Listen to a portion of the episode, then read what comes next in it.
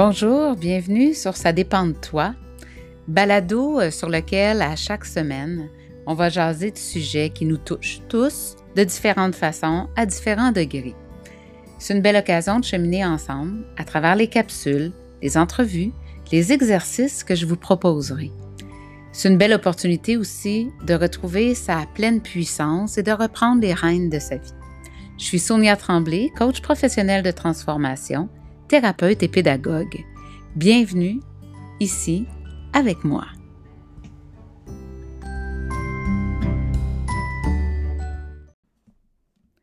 Bonjour, bienvenue sur ce douzième épisode du balado Ça dépend de toi. Aujourd'hui, je te partage euh, une perception que j'ai en fait de ce qui se passe dans ma vie. J'ai bien des perceptions. Je te parle ici d'une entre autres que je t'explique. En fait, j'imagine comme la vôtre, ma vie est loin d'être un long fleuve tranquille. Pas nécessairement parce que je l'ai demandé, pas parce que je veux nécessairement qu'elle soit autant active et pleine de rebondissements. En fait, je dirais qu'il y a bien des moments dans ma vie, en pleine tempête, où j'ai espéré qu'elle soit plate, même ennuyeuse par bout, ma vie. Mais euh, c'est pas comme ça que ça fonctionnait. Puis en plus, moi, je pensais que j'avais un contrôle sur les événements de ma vie. Donc, quand tu penses que tu as le contrôle, tu t'en mets sur les épaules, tu t'en mets sur les bras, puis tu sors de ces tempêtes-là épuisé. De l'épuisement, j'en ai vécu. Vous le savez maintenant. Tant que j'ai cru que j'avais le contrôle, j'ai été plus qu'épuisé. En plus, ce qui n'aidait pas, c'est que dès que je vivais quelque chose de plus difficile, ben là, j'avais l'habitude de me demander, ben, pourquoi ça m'arrive à moi encore? Pourquoi ça me tombe encore dessus? Comme si quelque part il y avait eu un petit génie maléfique qui ressemble à un gremlins qui avait dirigé tous ses pouvoirs sombres juste au-dessus d'une seule petite tête, puis avait choisi la mienne. Hmm. Ouais, j'avais ça, moi, un petit gremlin autour de ma tête faisait toutes sortes de choses. Des fois, c'est le bon Dieu aussi qui me punissait pour quelque chose que j'avais fait, sûrement mauvais. Puis, selon que mes croyances ont évolué, ben le divin euh, s'est transformé en karma. Puis là, c'était le karma. Moi, j'avais un bad karma. Peu importe en fait ce qui avait le pouvoir, c'était pas moi et c'était surtout contre moi. Faut quand même avoir une sorte de perception de soi particulière pour penser que l'univers entier t'a choisi toi pour envoyer ces chaudières de brun, gris, beige de négatif. C'est toute une distorsion cognitive, ça. Parce que ça voulait dire que si je vivais des échecs, c'est que j'avais été désignée comme étant inadéquate et méritant ces événements-là qui m'arrivaient. À force de travailler sur moi, parce que ça, je fais ça depuis longtemps, j'ai un, j'ai une formation intensive en moi-même, et à force de travailler sur mes schèmes pensées, j'ai été plus en mesure de voir où, quand, pourquoi. C'était créé, ces schèmes pensées-là, ces patterns, ces façons de voir, de percevoir. Puis avec des expériences qui se sont accumulées, tranquillement, j'ai réussi à tirer des grandes lignes. Ce que, ce que j'ai pu voir, en fait, c'est que ce que je voyais comme des événements super positifs, une demande de partenariat, euh, une nouvelle demande d'amitié, euh, euh, tout à coup un groupe qui voulait m'inclure. Ça, là, je voyais ça comme des wow. Puis ça n'en était pas toujours. Ça pouvait tomber à l'eau. C'était une, belle grande projection de quelque chose de magnifique qui en fait était vide. Puis l'inverse est vrai aussi.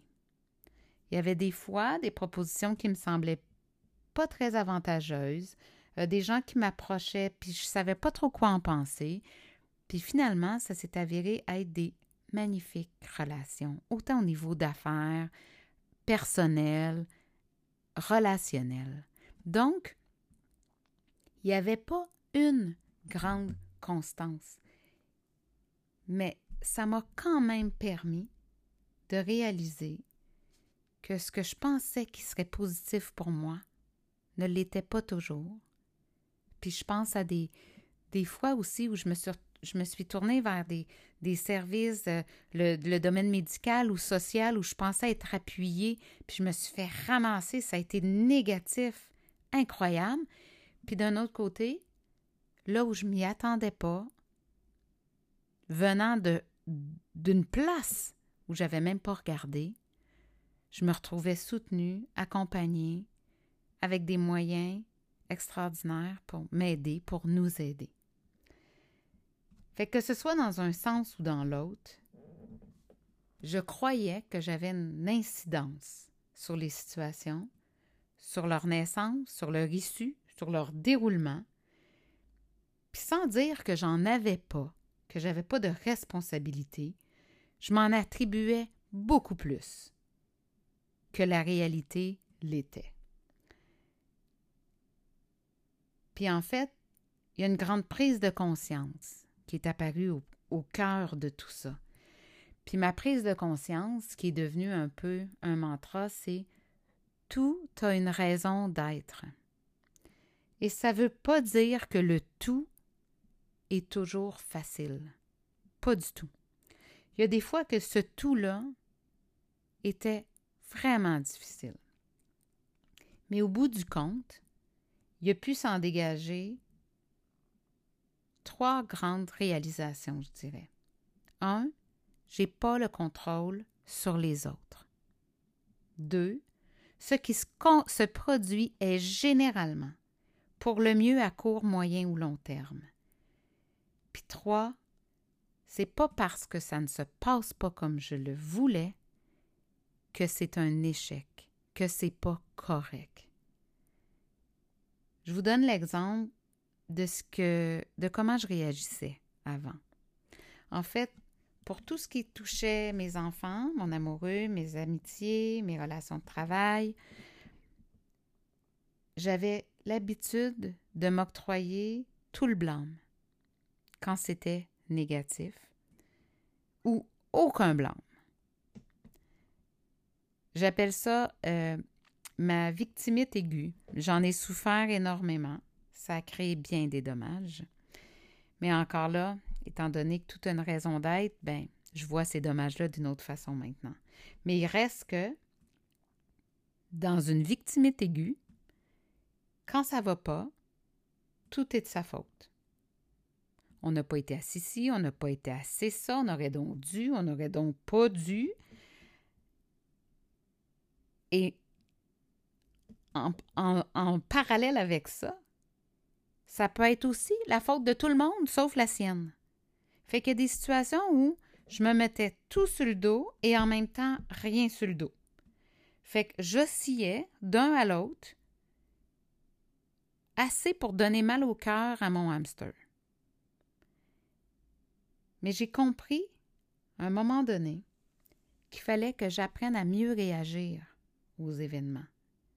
Lâcher le mot échouer et j'aurais donc dû. J'ai compris que même dans toutes les situations, n'importe lesquelles, que je me traite de tous les noms, ça change rien que j'aille fait la pire gaffe, puis que je me tape dessus, ça ne change rien. Et Dieu sait que j'en ai fait des gaffes. Puis le fait de m'être tapé dessus n'a pas fait que je fais nécessairement moins de gaffes. J'essaie d'aller plus tranquillement, de mieux réfléchir, de faire les choses avec plus d'attention. Mais je demeure quelqu'un qui fait les choses vite. Alors, est-ce que ça a fonctionné? Pas du tout. Ça ne veut pas dire non plus que je me dis Oh mon Dieu, pauvre petite chérie, mais c'est pas grave, t'es fine, t'es belle, t'es capable. Non, c'est juste de dire OK, j'ai fait ça, j'ai fait une erreur, j'ai fait une gaffe, ça n'a pas fonctionné comme je le voulais. Bon, ben, je vais essayer de ne pas le refaire. Je vais mettre en place ce qu'il faut pour ne pas le refaire. Et dans ce que je viens de vous dire, il y a un mot de cinq lettres qui pèse 10 000 tonnes. Cinq petites lettres qui pèsent 10 000 tonnes et c'est échec. Ça, ça veut dire que tu n'as pas réussi selon les standards dictés par... Ben, c'est ça. Dictés par qui? Qui décide qu'on échoue ou qu'on réussit? Que c'est suffisant ou que c'est pas assez? Que ça, c'est positif, mais ça, c'est négatif. Je me rappelle, j'étais dans l'auto, ma fille m'appelle, puis elle me dit Maman, j'ai eu 55 dans mon examen de mathématiques. Ben, je vous dis, on, criait de joie. Bravo, bravo, 55% Mais pour elle, elle venait d'augmenter de 30% son résultat. C'était une victoire. Peu longtemps après, mon autre fille m'apporte un examen, a eu 70. Ben là, ça ne marchait pas. J'avais besoin d'explications sérieuses pour comprendre ce résultat-là. Fait que pour une, à 55, c'était une grande victoire, puis à l'autre, à 70, c'était un échec. Mais ça, ça partait de moi.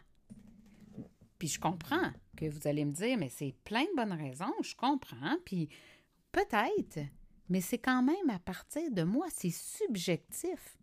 Dans la même situation, leur père est arrivé, il y a eu la, la réaction complètement contraire. Lui, 55, t'es inacceptable, puis le 70, c'est correct, t'as passé.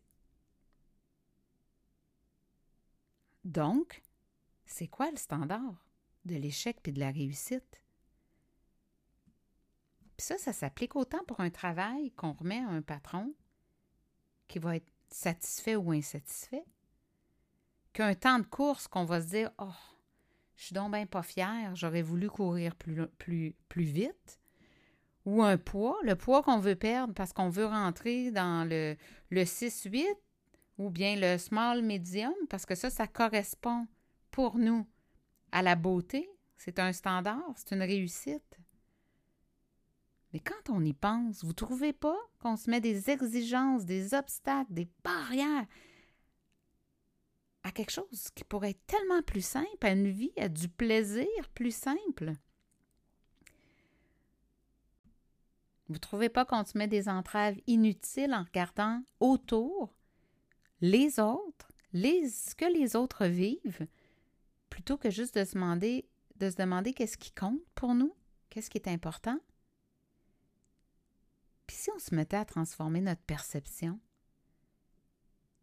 si ce qu'on voit comme des échecs, des insuffisances, des méchantes débarques, des obstacles, si ça devenait des situations d'évolution, des apprentissages, des leçons de vie, des tremplins pour vivre autre chose, je pense que le temps est venu de se sacrer patience puis de se donner un break. Et c'est ça que je vous souhaite. Donnez-vous un break. C'est l'été. Profitez-en donc. Bonne semaine.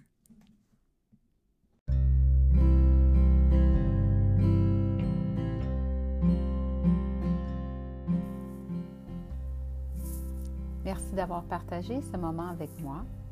Pour continuer à demeurer en contact, je vous invite à me suivre sur Instagram au soniatremblay.ca, sur Facebook, Sonia Tremblay Mieux-être, et je vous suggère aussi de venir me rejoindre sur mon site internet www.soniatremblay.ca afin que nous nous connaissions davantage. Au plaisir de vous retrouver pour le prochain épisode.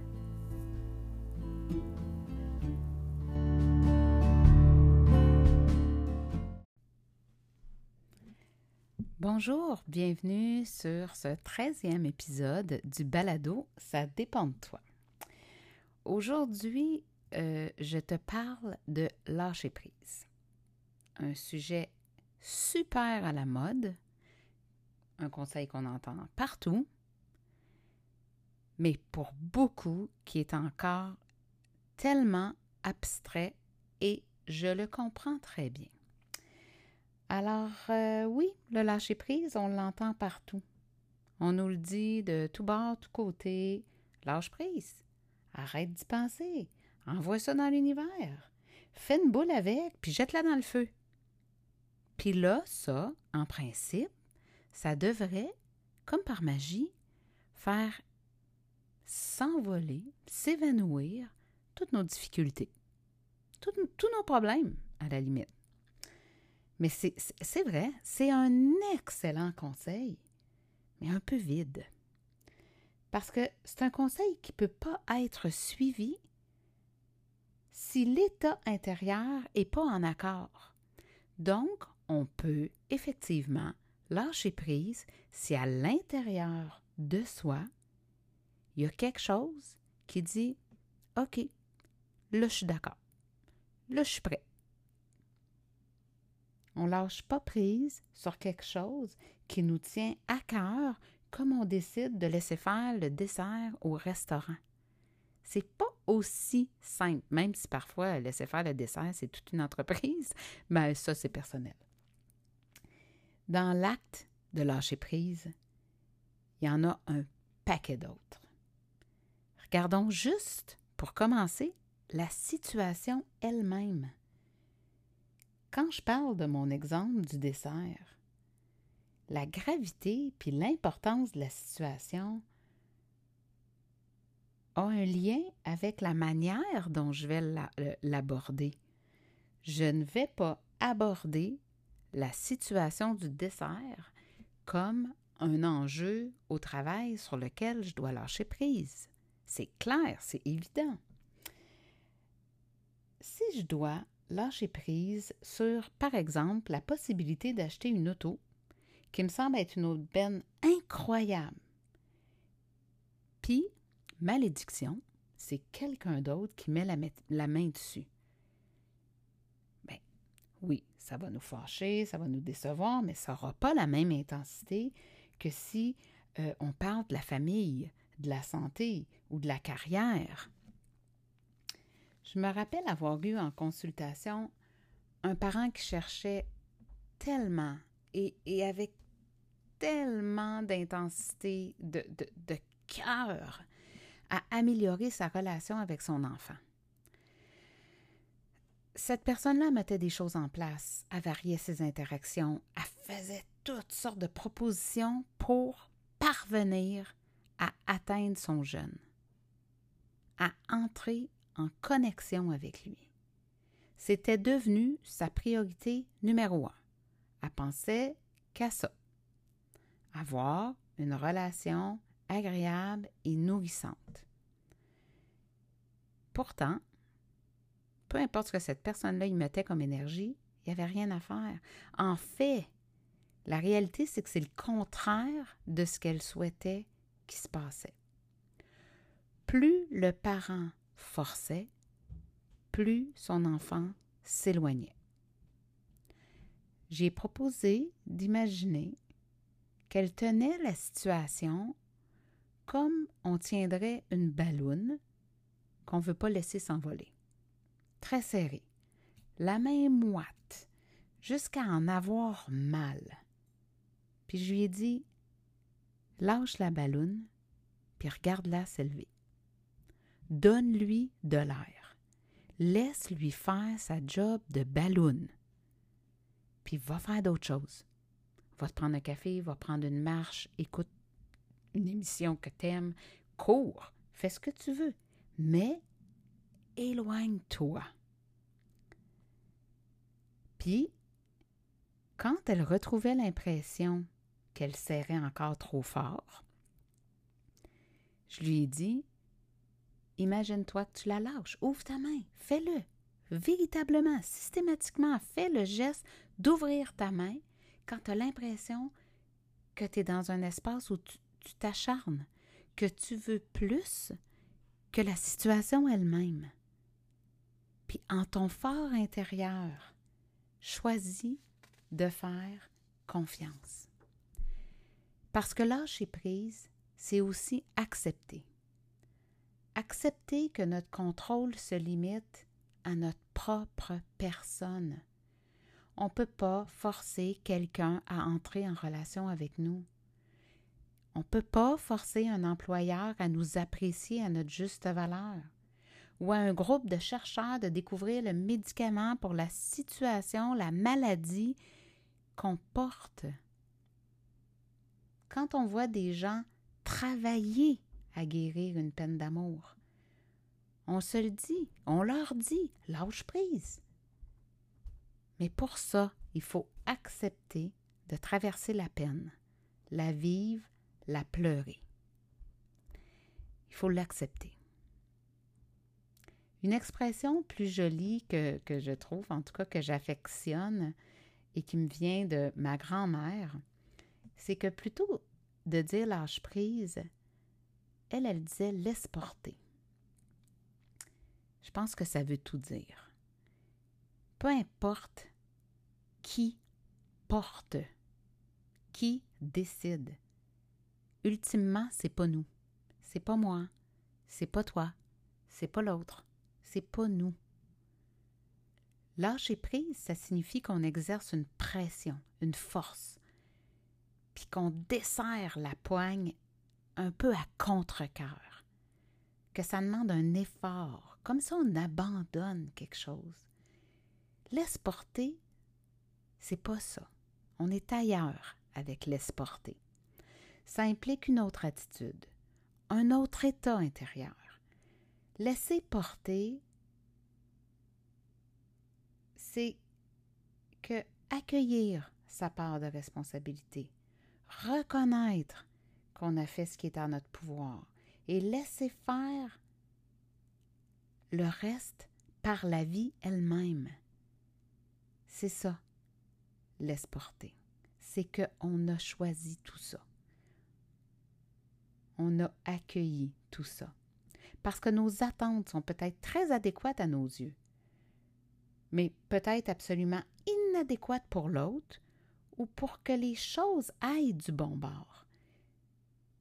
Si je reviens à l'histoire de l'auto au début, là, que je voulais tant, puis finalement c'est quelqu'un d'autre qui l'a eu, bien peut-être qu'elle m'aura amené dans un mur, au sens propre comme au figuré.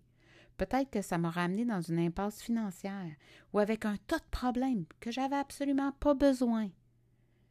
La relation avec mon enfant que je, que je désire tant, mais mon enfant n'est peut-être pas encore prêt à s'y investir comme je le voudrais. Puis le forcer, ça fait juste l'éloigner puis se sentir non respecté. Puis des exemples comme ça, il y en a des dizaines, des dizaines. J'en ai personnellement des dizaines et des dizaines. Je me suis parfois tellement acharnée à vouloir des résultats qui auraient finalement été peut-être désastreux. Un poste dans une classe X où il aurait fallu que je me dénature peut-être pour être en mesure d'accomplir mon travail comme il faut. Ou une finalité avec mon, enfant qui peut-être allait m'amener direct dans une période de détresse où j'étais pas prête à aller. Oui, je me suis souvent acharnée. Mais combien de fois mon ego a failli me mettre dans le trouble pour avoir raison mais qu'heureusement, c'est mon cœur qui a eu raison. Mais lui, mon cœur, il ne veut pas avoir raison. Donc, c'est pas que mon, mon cœur a eu raison. C'est qu'il savait. Il a peut-être eu raison sur l'ego. Mais en fait, il n'y avait pas besoin de gagner. Puis quand on décide de laisser porter, on prend la décision de laisser le cœur guider. Je vais pas vous raconter d'histoire ici, là. Je vais pas. Euh, non, ça prend du temps.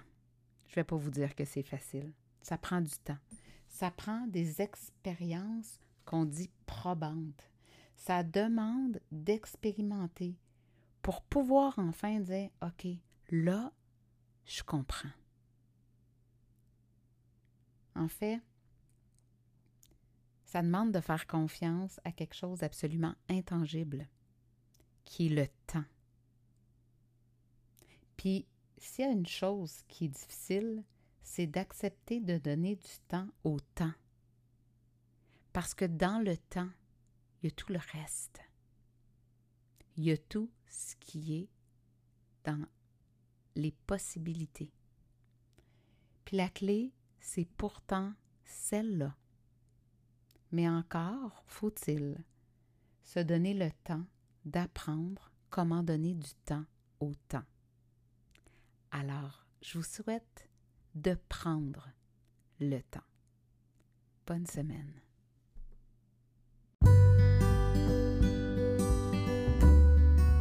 Bonjour, bienvenue sur Ça dépend de toi, balado euh, sur lequel à chaque semaine, on va jaser de sujets qui nous touchent tous de différentes façons à différents degrés. C'est une belle occasion de cheminer ensemble à travers les capsules, les entrevues, les exercices que je vous proposerai. C'est une belle opportunité aussi de retrouver sa pleine puissance et de reprendre les rênes de sa vie. Je suis Sonia Tremblay, coach professionnel de transformation thérapeute et pédagogue. Bienvenue ici avec moi.